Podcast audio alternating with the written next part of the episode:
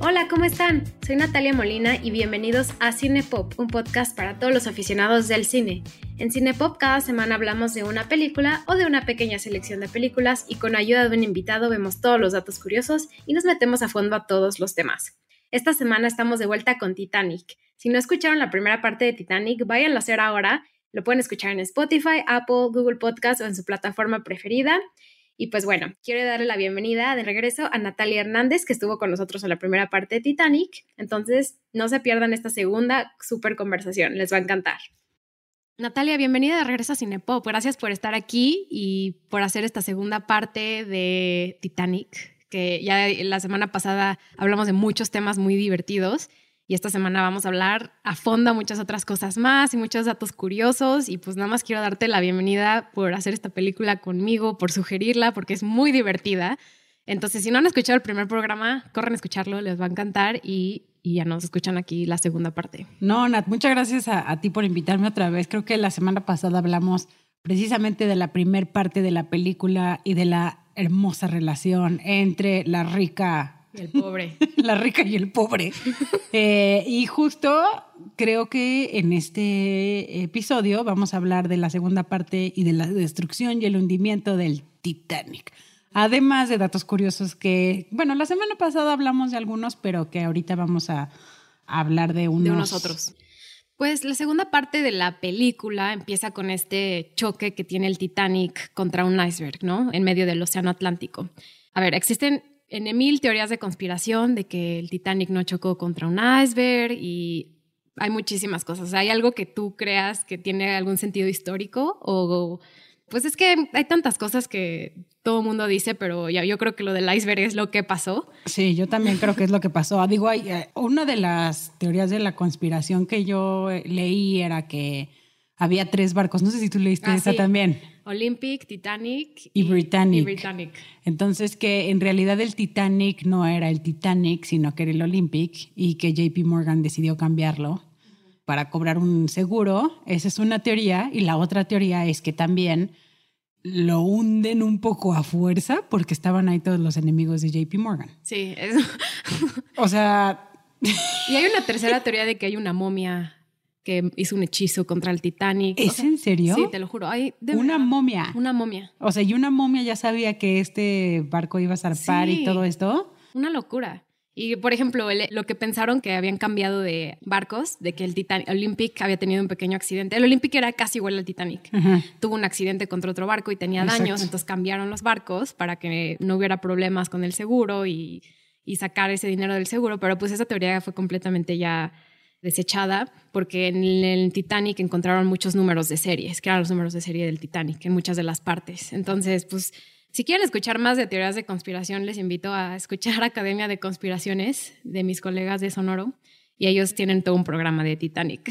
Y yo creo que, o sea, es que está bastante interesante ahí, porque al final uno de los temas que tú y yo encontramos era, primero el de avaricia, que bueno, está también el que hablamos de la semana pasada, de todo lo que es las clases sociales, y que también creo que aquí se relaciona como el de la avaricia y de desastres naturales que no son, mm, no desastres naturales, sino accidentes que son ocasionados por el ser humano, ¿no? Y que yo creo que aquí, fuera de las teorías de la conspiración, si nos apegamos a la historia tal cual que es, en donde no había suficientes botes salvavidas, en donde también de acuerdo a la película, nos estamos basando. en la película. En la película, ¿eh? En donde había mucha presión por parte de, no me acuerdo quién era el que le estaba fregando al capitán para que vaya cada vez más rápido. En donde, o sea, si nos apegamos a esa parte de la historia, esto pudo haberse evitado, pero fue como entre un show off y una avaricia por parte de muchas personas, ¿no? Sí, sobre todo que era un barco que quería demostrar un poco la opulencia de lo que el humano podía lograr, ¿no? Podemos hacer este barco que en ese momento, en 1912, era de los barcos, de los, digamos, objetos más grandes que había construido el hombre. ¿no? Entonces es como opulencia, eh, querer demostrar que a lo mejor los humanos pueden contra la naturaleza, de que este barco, porque lo repiten un buen en la película, este barco no se puede hundir. Y lo repiten y lo repiten y lo repiten, ¿no? Era un sinkable. Y pues vemos que no es el caso, ¿no? Entonces es un poco también esta parte de la naturaleza, pues del mundo, de la tierra, del mar, contra la, naturaleza de los humanos, contra su opulencia, contra lo querer demostrar que pueden contra todo. Sí, y de hecho que esto es algo que tú y yo también habíamos comentado en cómo eh, a lo mejor James Cameron tiene interés de hablar sobre esta cuestión de la naturaleza, que a lo mejor y personas sí lo encuentran en Titanic, como no importa qué tan grande o qué tan poderoso sea el ser humano, la naturaleza es mucho más poderosa y más grande que nosotros como especie, ¿no? Y que en Avatar lo demuestra también. Y que en Terminator un poco también, sí, un poco también. O sea, como que si hay este rollo de la naturaleza, o sea, si sigues jalándole los pies a la naturaleza, la naturaleza va a reaccionar y te va a hacer esto. En Titanic no sé si sea así, porque al final como que la idea es, es un barco muy grande, o sea, nadie está metiéndose contra el mar, nadie está contaminando, ¿sabes? O sea, no es como que alguien esté explotando la naturaleza, o no sé tú cómo la veas, ¿eh? Pero no me parece como que hay una explosión hacia la naturaleza con Titanic, sino más bien, pues sí, va a haber un iceberg que tú no vas a poder controlar, ¿no? Sí, y que no tenían bajo su guardia, y ahí es donde viene la parte de este barco es súper poderoso, y al fin y al cabo ya vimos que no. Y con esto quiero introducir como un poco la segunda parte de la película, que es donde vemos los aspectos técnicos a su mejor y lo, por lo que vale la pena la película. Yo creo que la segunda parte, el hundimiento del barco, es visualmente espectacular. Espectacular, o sea, construyeron un barco casi del mismo tamaño del Titanic. O sea, es una locura pensar en eso, por eso esta película es tan cara se grabó en, en Rosarito, México. Entonces, como que famosamente esa es una de las películas, porque ha habido varias que se graban en esa zona de nuestro país y pues construyeron el barco. Es, es muy impresionante y cómo lo movían, era muy movible. No, eh, o sea, la, la, segunda parte de la película, aunque es incómoda de ver, porque sí siento que James Cameron es un poco in your face, ¿sabes? Así como... Y muy dramático, muy muchas muertes. Me recordó un poco como a Steven Spielberg que quiere manipular tus emociones así al mil, ¿sabes? O sea que Spielberg lo hace muchísimo, así como para que sientas miedo, sientes todo el miedo y si es amor, es todo el amor. Y que en este caso, como lo hace en la primera parte que ya hablamos, que es todo el romance o la relación entre Jack y Rose hasta que tienen sexo, ahí es donde viene así el problema, ¿no?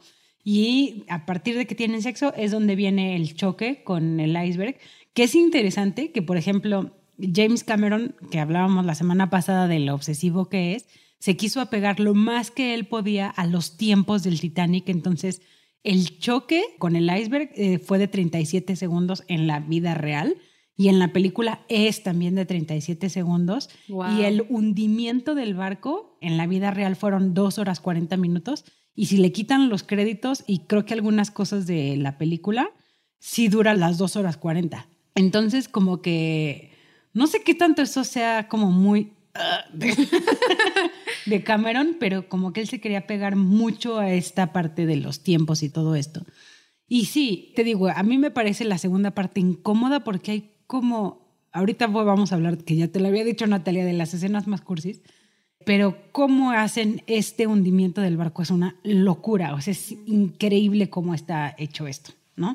Y algo que me impresiona mucho fue la cantidad de extras y lo que tenía que hacer cada extra para que la escena funcionara bien. Yo creo que eso ha de haber sido muy difícil, sobre todo también en la parte donde ya se hunde el barco, donde están todas las personas ahí. O sea, eso lo grabaron en un tanque, una parte, otra parte en el mar en, en Baja California. Obviamente la temperatura del agua no era tan fría se dice que cuando se hundió el Titanic en 912, la temperatura del agua era como de menos 3 grados, que te mueres casi, o sea, duras unos minutos, no aguantas. Y aquí estaba fría, estaba como a 10, 12 grados, que sigue estando muy fría. O sea, sí está no es lo mismo, pero como coordinar eso, que la gente sienta este frío constante, lo hacen muy bien. Y yo creo que contratar esta cantidad de extras y hacer este pequeño, como juntar las pequeñas partes, me encanta, se me hace buenísimo, pero sí muy duro de ver. Sí, no, yo también había leído la parte como de los extras, que James Cameron era tan anal con su dirección que incluso creo que había un extra que no, en la parte justo del hundimiento, que no estaba actuando lo suficiente, que era un extra, o sea, ni siquiera le estaba diciendo nada a Leonardo DiCaprio o a Kate Winslet y que paró toda la grabación para decirle, agarra la onda que se está hundiendo esto y tienes que aparecer más loco. Entonces creo que sí, dirigir y llevar a cabo tantos actores al mismo tiempo en este proceso debe de haber sido súper, súper difícil y hacerlo tal cual también creíble. Sí. Sí, como mencionabas hace rato, está la cuestión de la exageración. Y a lo que me refiero, por ejemplo, es sobre todo ya cuando el barco se hundió y están, hay otro barco que está buscando si a lo mejor hay alguien que sigue vivo. Sí ves escenas desagradables como a personas congeladas, muertas, ¿no? Un bebé completamente Sí. innecesario. Y ahí es donde vienen las escenas más cursis, que son muy molestas y desagradables, ¿no? Que la que yo había pensado, Natalia, ahí te van mis, las más chonchas, ¿no? Que es los violinistas Ah, sí. que siguen tocando a pesar de que el barco se está hundiendo. Ese sería número uno. Que aparentemente de lo de los recuentos que hay de personas que sobrevivieron, sí había una banda, o sea, no sé qué tan exageración ponían la música, pero Exacto. Pero ese dramático. Es el, ese es el top four de las escenas más cursis de la segunda parte. ok. Segunda, el capitán se mete a su camarote para suicidarse tomando el timón. Y la música ahí está así A ultra todo, cursi. A todo. Sí, a mí el soundtrack de esa película no me fascina, pero ultra cursi. Ok, esa Ok, es, esa escena número Siguiente. dos. Escena número tres, la pareja de adultos mayores sobre su cama abrazados en posición de cucharita mientras ven el agua abajo porque se van a ahogar. Esa es de mis favoritas también. Y, la última, y- ajá. y, eh, estos viejitos supuestamente son los ex dueños de Macy's. ah, que estuvieron en el barco. Esa no me la sabía. Eh, se apellidaban, no me acuerdo sus nombres de pila, pero era Strauss, su apellido. Eran los dueños de Macy's. o sea, ¿y tú crees que sí estaban en posición de cucharita? No, claro que no, está súper exagerado. Sí, dramático. A ver, la número uno. Ya sé, ya la veo venir. A los niños que están siendo arropados por su mamá y les está contando un cuento. Así como, hello kids. y entonces, and tonight you are gonna feel water, ¿no? Y que van a ahogarse. Esas son, no sé si tú tenías alguna más. Pues me parece un poco dramático también cuando se dispara el, Ay, hijo. el que trabaja en el barco. Esa también sería del Como innecesario verlo así como tan de cerca. Súper innecesario. Y siento que la música en esta segunda parte te la meten hasta por los intestinos, que sea súper dramática la música. A veces es extremadamente meticuloso en decirte esto es trágico. Es como gracias, ya sabía. Ya la música te lo hace mucho más. O sea, entiendes la parte en donde hay como una situación en donde es debido a muerte. La gente sí está viendo de sobrevivir en este proceso, pero creo que este mm, exceso que muestra James Cameron lo hace increíblemente cursi, a mi parecer, ¿no? Como todas estas que dices, el señor que se suicida, los viejitos de Macy's, no sé, se me hace too much, Natalia. A mí también se me hace un poco, un poco exagerado en muchas, muchas partes.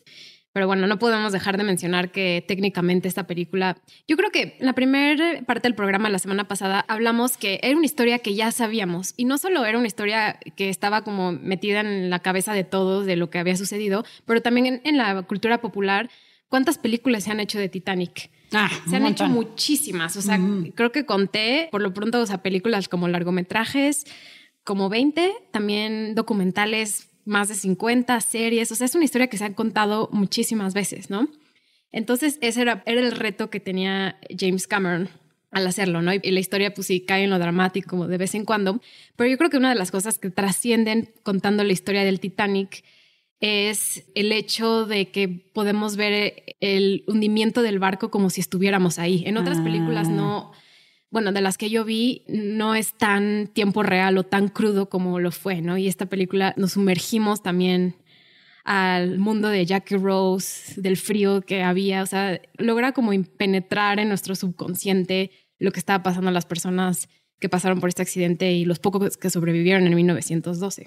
No, estoy completamente de acuerdo. Yo había visto a lo mejor otro documental de Titanic en donde muestran nada más los restos o lo que está hundido y no precisamente como mencionas tú el proceso del hundimiento y el barco en el antes y en Ujú, el y el después, después. o en este proceso de que se está hundiendo.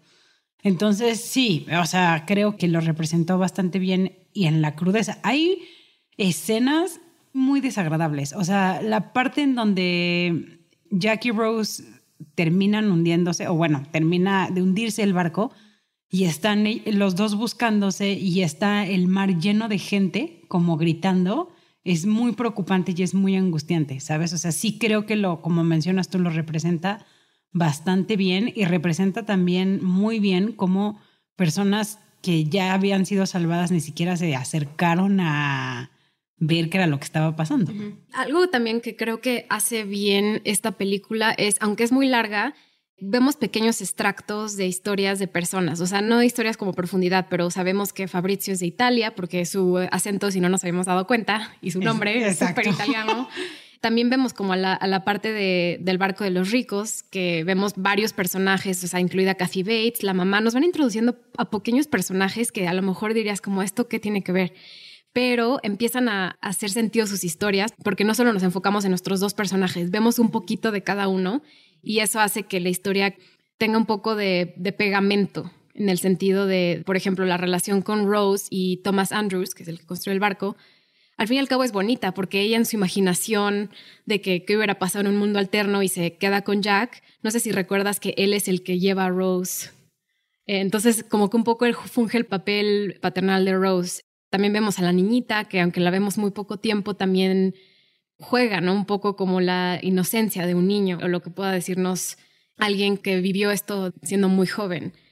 También vemos, por ejemplo, muy brevemente al actor Michael Einstein que protagoniza a Benjamin Guggenheim y Guggenheim famosamente también fue uno de los más ricos que estuvo ahí y lo vemos muy brevemente porque se dice que él se vistió con toda su mejor ropa para morir como hombre en el Titanic. Órale. Eh, de hecho, hace poquito, hace un año, eh, hubo un documental, hicieron un viaje al Titanic para recuperar, encontrar la cabina en la que estaba Benjamin Guggenheim y uno de sus descendientes estaba en el barco con ellos y sí encontraron sus cosas, ¿no? Órale. Entonces esos pequeños detalles eh, históricos me gustaron bastante, aunque a veces llega lo dramático, pero pero creo que lo hacen muy bien en ese sentido, todos estos personajes. No sé qué, qué opines tú de, por ejemplo, a lo mejor mujeres en el restaurante de ricos que vemos un par de veces y dicen dos líneas, pero todo va sumándose. Sí, que se va pegando como a la historia de cosas que realmente pasaron y que sí, que lo hablamos también la semana pasada, ¿no? O sea, como que qué tanto él utiliza estos aspectos históricos como para darle más poncha a la historia o, a lo que realmente pasó en ese momento. Y creo que, pues sí, que al poner estos personajes, aunque sean pequeñitas apariciones, lo hacen a lo mejor más creíble o como más interesante en, a general, ¿no? Ahora, algo que a mí también me llama la atención, eh, porque la semana pasada hablábamos de justo los personajes de, especialmente de Rose, ¿no? Que, era lo que pensábamos de, de Rose y James Cameron sí se basa en una persona de la vida real para hacer este personaje que no iba en el Titanic, pero que también me hace pensar mucho lo que pasó con Fargo, que yo creo que, ya lo hablamos la semana pasada, que esta película generó tanto impacto y movió tanto que muchas, y como está en esta cuestión entre algo que pasó, pero que tiene personajes de ficción, pero que puedes creer que sí, pero que puedes creer que no, pues mueve culturalmente muy cañón. Entonces, en Nova Scotia, no, más bien en Halifax, en, un cementerio había una lápida que decía J. Dawson y gente creía que sí era el verdadero Jack, o sea, que sí existió un Jack Dawson y que ahí estaba enterrado. Entonces mucha gente iba a este lugar. wow, que lo mismo pasó, esto es puro chisme, con Fargo, de los hermanos Cohen, muchas personas iban justo a buscar el tesoro que estaba ahí enterrado. Entonces, algo que mencionaba yo del personaje de Rose es que James Cameron sí se basa en una mujer para hacer este personaje que se llama Beatrice Wood, que la pueden buscar a lo mejor en internet, que era una mujer que tenía problemas con la mamá, que ella como que era un personaje más fuerte, tal cual. Entonces, está interesante esto como lo que es verdad, lo, que, no, es verdad y cómo eso mueve a nivel película y a nivel social posteriormente, ¿no? Sí, incluso el personaje de Kathy Bates, el de Margaret Molly Brown, también es de la vida real. Entonces vemos esta pequeña línea entre lo verdadero y lo ficticio. O sea, hay bastantes personajes. Otro que podríamos hablar es El capitán, eh, que es protagonizado por Bernard Hill y hace el papel del capitán Edward John Smith. Él también estuvo al mando de, del Olympic por un tiempo, entonces sí hay bastantes personajes que entran entre lo ficticio y lo que no. Y eso me gusta, la verdad. Ahorita que estuve como viendo más la historia del Titanic, me gusta como esos pequeños cambios. Es que yo creo que eso lo hace como más, o sea, que esté bien documentado y que no fue nada más me saqué de la manga esto, ¿no? Sí, está muy bien documentado. La bronca era lo que estaba diciendo hace rato, que esto puede generar que gente crea que sí existió Rose Dawson o Jack Dawson. Natalia, esta es la pregunta de la verdad para siempre y por siempre. ¿Cabía Jack en la puerta junto a Rose? Esa es una pregunta que se ha hecho muchísimo. Sí, todo el mundo se lo pregunta siempre. Yo creo que sí cabía. Sí cabía. Estaba muy grande. Yo creo que sí cabía. Yo creo que Rose no quiso. O yo creo que él fue muy caballeroso. Eso es lo que yo creo. Pero había espacio para los dos. yo también creo que había espacio para los dos. Ahora, la pregunta es, aunque hubiera estado los dos, ¿se hubiera salvado? Ah, esta es la pregunta. Está más complicada. Ahora, yo tengo otra pregunta para ti. Ah, no, pero es que eras muy pequeña. Pero que si era mi crush Leonardo DiCaprio. No, bueno, eso. Sí, sí, fue. Tenía un póster en mi cuarto. Sí, ya sé. Bueno, eso no lo sabía, pero sí sabía que era el crush de muchas personas. Pero otra pregunta que tenía para ti era, ¿cuántas veces escuchaste la canción ah. My Heart Will Go On en fiestas de 15? Que eso yo lo viví. Yo no lo viví en fiestas de 15, pero me acuerdo que esa canción estaba en el ambiente de todo el mundo por años. Por años. Años. O sea, tú la escuchabas en todas las fiestas de 15. O sea, sí era una canción muy típica de las quinceañeras en la Ciudad de México para bailar en la pista con sus papás antes de que abrieran pista. O sea, y antes era... de que se volvieran populares las canciones de Ed Sheeran. Exactamente. Esa era la canción que se bailaba back then. Se ponía My Heart Will Go On Ahora, lo que es interesante, volviendo un poco como a los fun facts, era la película estaba pensada como que, o bueno, más bien se tenía la idea de que iba a ser un fracaso, ¿eh? Que no iba a pegar, que nadie, o sea, la gente no creía que iba a pegar tanto. No, los ejecutivos, te digo, de, de 20th Century Fox estaban súper preocupados, presionaban muchísimo a Cameron. De hecho, Cameron tenía un sueldo de 8 millones de dólares y dijo, ya no lo quiero, solo quiero acabar esta película. Al final, pues obviamente con un trato de backend que hizo posteriormente, logró hacerse millonario como con 500 millones de dólares, porque pues, es la película de las más taquilleras jamás. Pero fue una bronca, nadie esperaba que fuera buena, porque era justo eso, como una película de Titanic, donde ya ha habido muchas películas de Titanic, ¿cómo va a lograr destacar dentro de esto? ¿no? Y ahora esta película de Titanic es nosotros, está tanto como en el léxico cultural. Claro. O sea, y por ejemplo, ¿conoces a alguien que escuche My Heart Will Go On y no sepa que es de Titanic, para no, la relacionas, o sea, es completamente, está vinculado para toda la vida, pero porque tenemos en nuestra mente de los niños noventeros, Ajá tenemos siempre en nuestra mente esta película. Por eso creo que es muy importante hablar de ella. Si nos escuchan, si tienen entre, entre 20, 40 años, yo creo que crecieron con esta película. No, totalmente. Ahora, tú mencionabas, por ejemplo, la semana pasada que esta película estuvo 10 meses en los cines. Lo que está cañón es que al mismo tiempo que salió en los cines, no sé si lo dije ya la semana pasada, pero estuvo tanto tiempo en el cine que salió en video y seguía en los cines, o sea, seguía produciendo una cantidad de dinero absurda. Y en términos como de lo que hizo esta película para Kate Winslet y para Leonardo DiCaprio estuvo ah, cañón. Sí, también. Porque Leonardo DiCaprio ya había salido en Romeo y Julieta y a partir de esto ya, o sea, es el boom para él completamente y para ella también. Lo que es increíble también es que ellos luego vuelven a ser pareja en otra película que es la de Revolutionary Road, que es dirigida por Sam Mendes, que es el ex esposo de Kate Winslet, y es lo opuesto a la historia de amor en Titanic. Es más bien lo más depresivo, horrible y cutre de una relación. Entonces, eso se me hace súper padre, que ellos dos retomen la pareja en el cine y que luego lo lleven a una película en donde ya son adultos y la pasan pésimo.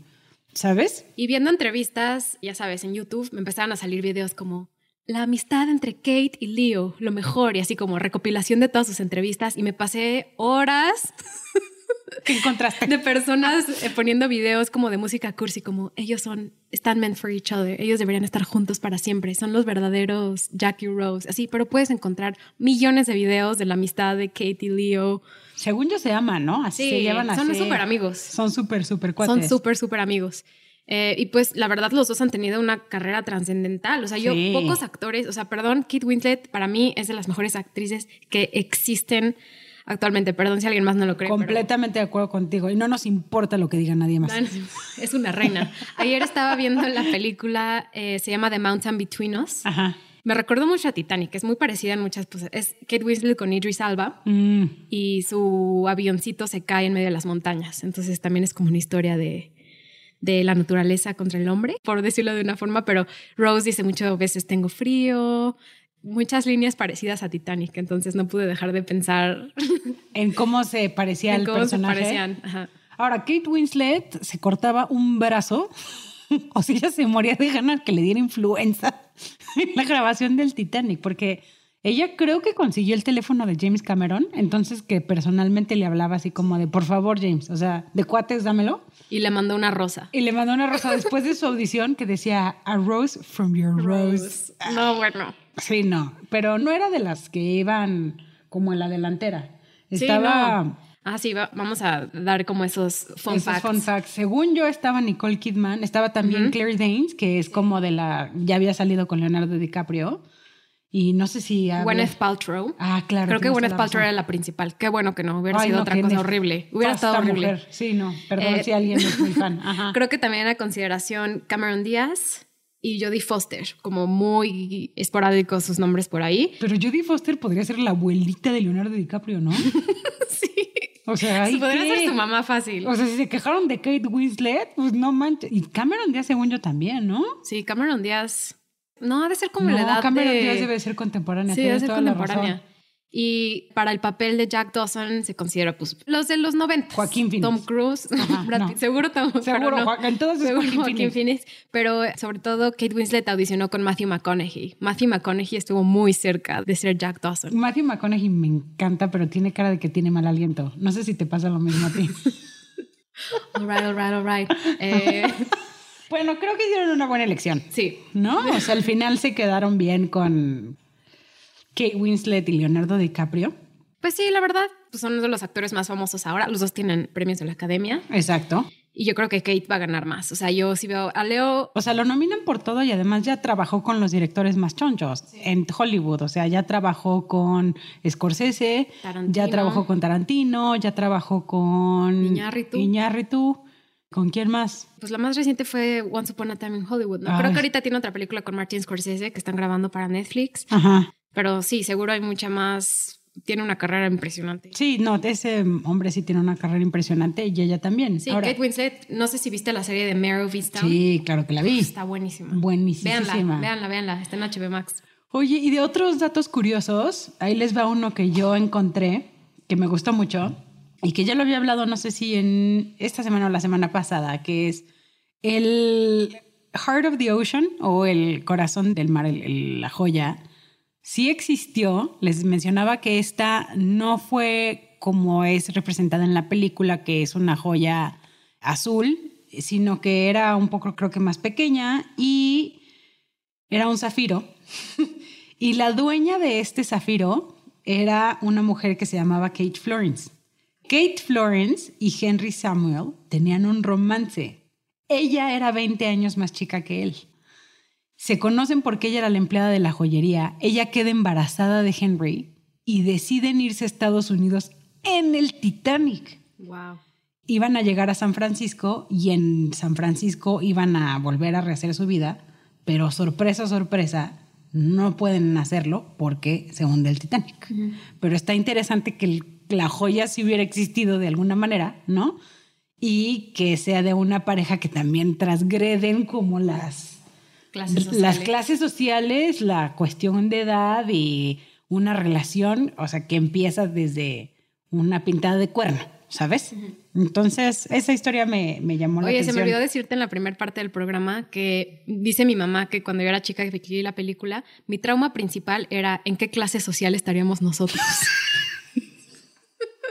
y No es pregunté mamá. ¿en qué parte del barco No estaríamos? es cierto, Natalia. Y mi mamá como, bueno, vivimos en tiempos actuales donde nosotros somos media clase. No es cierto, Somos Natalia. De clase media. Te lo juro, te lo juro. Mi preocupación. ¿Esa era tu preocupación mayor? Sí. Porque pues obviamente si eras mujer y estás en la clase alta del barco, Claro, tu posibilidad de sobrevivir era como salvar. 80%. Claro. Pero si estabas en la clase, pues la tercera clase, tu posibilidad de sobrevivir era como 15%. Entonces yo estaba preocupadísima que qué clase social éramos nosotros. Pero Natalia, imagínate lo cañón que está que desde chavita ya estas cosas te dejaban pensando como de qué clase soy y si me, o sea, veías tu sobrevivencia a partir de tu clase social. Social. Está muy Desde feo. chiquita, o sea, estabas ya con la ardilla moviéndose a todo, está cañón. y entonces, entonces tu mamá que te decía que sí te salvabas o que no te salvabas. Sí, me decía, no te preocupes, nosotros estaríamos como en la clase No intermedia. Yo Y yo, pero mamá, una en el. Titanic no hay clase media. Como que seguía y seguía y seguía y mi mamá tratando de consolarme, decir como, no te preocupes, tú eres niña, tú estarías bien. Yo encontraría una puerta, mija, te subiría ahí, yo me quedaría abajo. Sí, y ahí es donde también vemos como la diferencia, o sea, ya lo hablamos extensamente, la diferencia de las dos clases. O eres Sí. rico o eres pobre, sobrevives o no sobrevives. Y pues Exacto. hay muchas cosas intermedias. Y obviamente en 1912 tenemos un contexto completamente diferente donde sí había muchísima diferenciación entre esto, ¿no? Ahorita ya emerge la clase social media, bla, bla, bla. Hay muchas como cosas que cambiaron ya en esos tiempos. Pero sí, pues obviamente hacer una película en 1997 donde te dicen eres rico o eres pobre, a un niño como yo, pues me afectó. No, por supuesto que te afectó. Ahora, yo me pongo a pensar aquí si era la intención de Cameron mostrar este, porque lo veo también similar en Avatar y en, en Terminator también. Esta persona que llega a un mundo que no es suyo, ¿sabes? O sea, es alguien que está en un lugar que no le corresponde y que está en un mundo en donde no es su mundo. No, o sea, en Terminator pues llega Arnold y Arnold está como queriendo sobrevivir a alguien que no es un mundo tal cual y cómo se integra en este mundo. En Titanic es lo mismo en donde pues claramente Jack no se integra al mundo de Rose. Y en el caso de Avatar también, no me acuerdo cómo se llamaba, ni es que el personaje principal que se adentra en un mundo que no es un mundo. Está cañón, ¿no? Sí, y quizás habla mucho de lo arraigado de la sociedad de Cameron, aunque es canadiense, pues sigue siendo un hombre blanco de sociedad.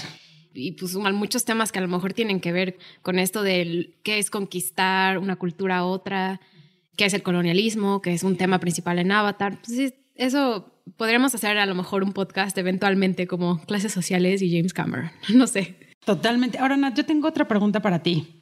Si Leonardo DiCaprio te enseñara a escupir, ¿lo harías? No, qué asco. Qué asco de Qué asco. escena y qué asco de todo. Innecesaria. O sea, se pudieron haber cortado. O sea, no entiendo por qué está ahí. Yo también. Otra escena que le hubieras cortado. Pues fíjate que se sabes- han cortado varias. ¿Yo sabes cuál? En donde están en la fiesta en tercera clase y Rose quiere mostrar qué tan fuerte es y entonces Ah, se lo para de puntas. Híjole, qué osazo. Kate Winslet, si nos estás escuchando, no lo hagas otra vez.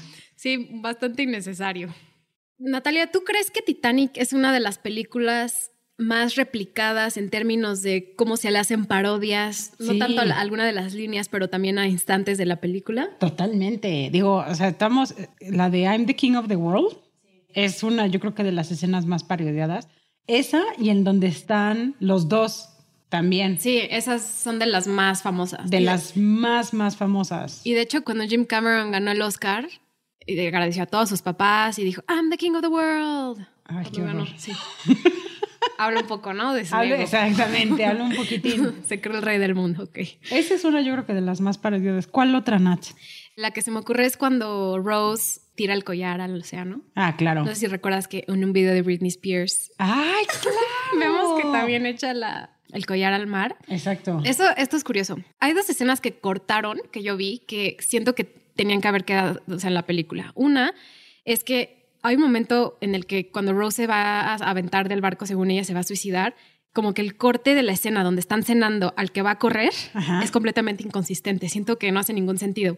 Y hay una escena que más o menos ella empieza a sentirse mal en la cena y ya corre. O sea, hay un momento de conexión entre que la vemos comiendo normal como persona X y de repente ella se quiere suicidar. Ah, no, no es nada más como que de repente se le bota la canica. Que sí, Ajá. tienes toda la razón. Hay una parte que es incongruente. Sí, es bastante incongruente. Entonces, una de esas escenas la quitaron y siento que haberse quedado. Y otra es que cuando Rose avienta el collar al mar, en la película vemos que lo tira y ya. Pero había una escena que cortaron en el que el personaje de Bill Paxton llega y le dice, no lo tire. O sea, llega atrás de ella. Ajá. Y lo cortaron. Me hubiera gustado más eso. O sea, como que porque también habla como del director en sí, de James Cameron, el corazón del mar y su necesidad de explorar el deep Ah. beyond del mar. Ajá, ajá.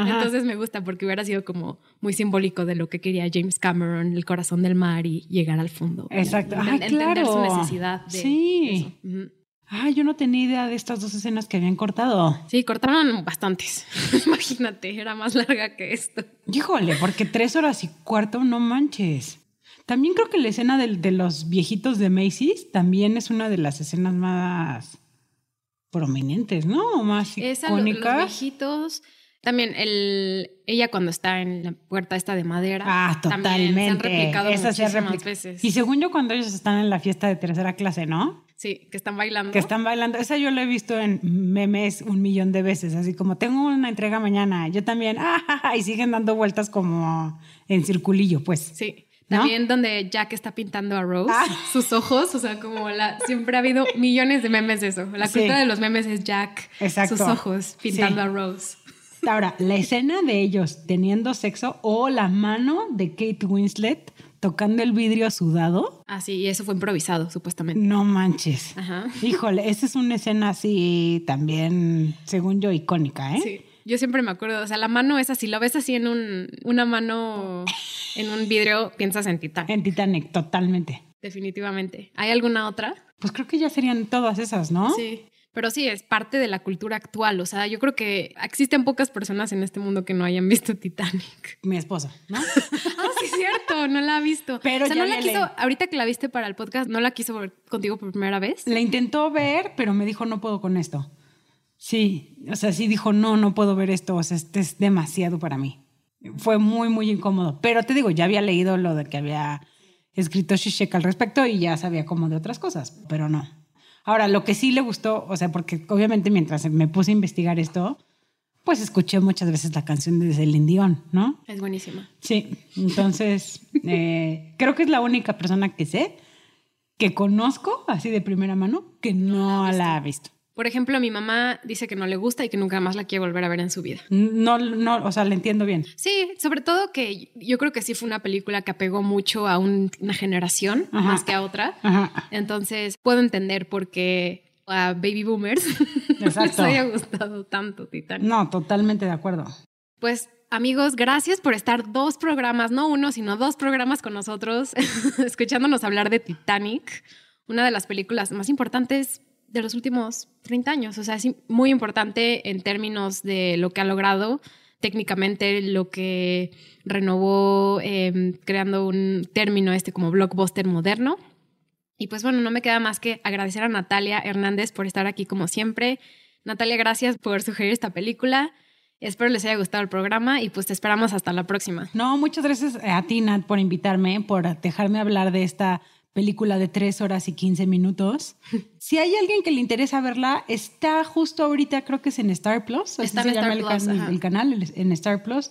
Ahí la pueden ver. Yo intenté buscarla en YouTube, pero encontré otro Titanic, eso se me olvidó decirte, en donde sale Catherine Zeta Jones. No manches. Ajá, es otro Titanic, ¿eh? Esa no la busquen en YouTube, porque yo dije, seguramente en YouTube va a estar, pero no, no está ahí. Entonces, en Stars la pueden encontrar. Y pues creo que ya lo habíamos comentado Natalia y yo en algún momento. Si alguien quiere que hablemos de su película favorita o no tan favorita como esta, pónganse en contacto con Natalia y pues muchas gracias por escucharnos. Muchas gracias. Acuérdense de seguirnos en redes sociales. Estamos en cine-pop MX, tanto en Twitter como en Instagram. Síganos también en Spotify, denos una reseña en Apple Podcasts, escúchenos en Google Podcasts, Stitcher, donde sea que escuchen sus podcasts. Así que muchas gracias por estar aquí y nos vemos hasta la próxima. Bye, Nat. Bye. I'll never let you go. My heart will go on. Bye.